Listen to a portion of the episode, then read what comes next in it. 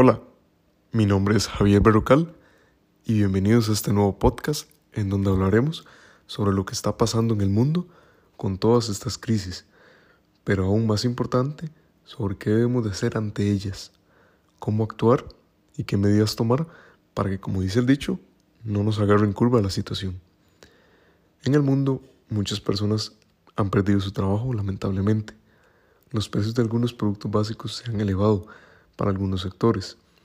Han aumentado muchos gastos, como en el caso bueno, de los gastos para pasar a un formato digital para poder trabajar, gastos médicos por la pandemia, las bolsas de valores a nivel mundial se están desplomando, el precio del petróleo viene en caída libre, las divisas se están depreciando con respecto al dólar.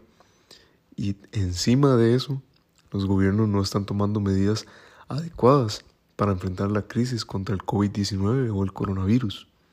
En fin, el panorama se ve horrible. Pero este no es un podcast para echarnos a llorar y decirles lo que ustedes probablemente ya saben, sino más bien para hablar de qué hacer ante todo esto que pinta tan complicado para todos. A nivel personal, debemos de ser muy precavidos con los gastos que podamos generar, como las famosas compras por Amazon, que nos llaman tanto la atención, perder el control e ir a los supermercados a comprar papel higiénico, lo cual, la verdad, creo que nadie entendió por qué sucedió eso. Pero también a nivel empresarial, en donde a veces no se miden tanto los gastos y a veces por la situación se toman decisiones apresuradas que pueden traer problemas más grandes que los que por sí ya trae la crisis consigo.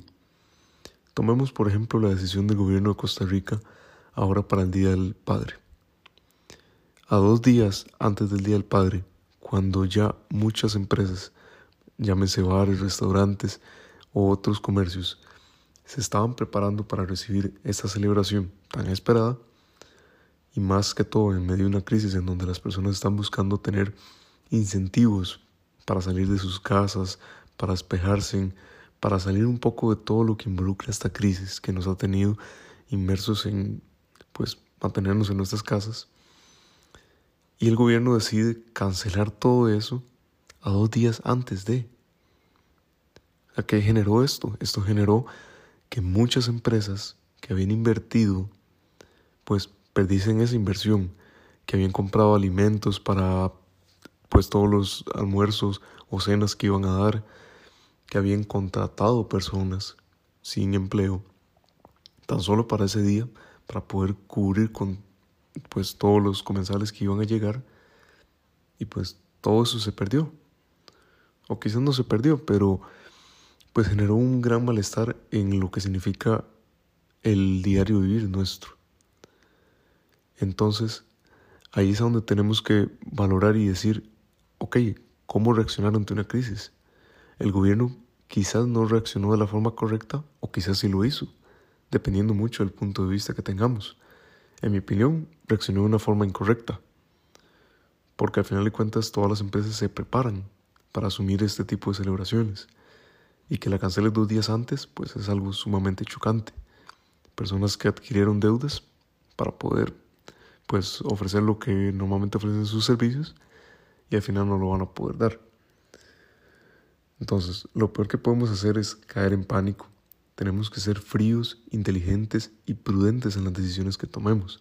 Y esto definitivamente pues, va dirigido hacia el gobierno de Costa Rica y obviamente a otros gobiernos que han tomado decisiones similares.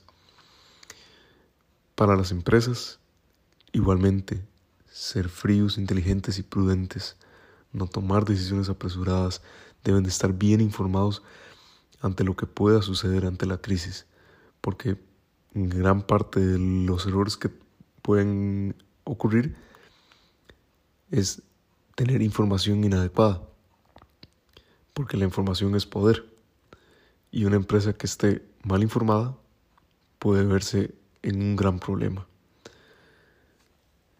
Ahora agradeceré como siempre sus comentarios para enriquecer este podcast.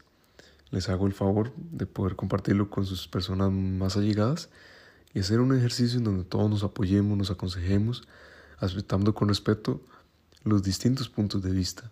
Y ánimo, que las crisis no son para siempre. Les agradezco mucho por haber escuchado este podcast y los espero en el siguiente podcast. Muchas gracias. Hasta luego.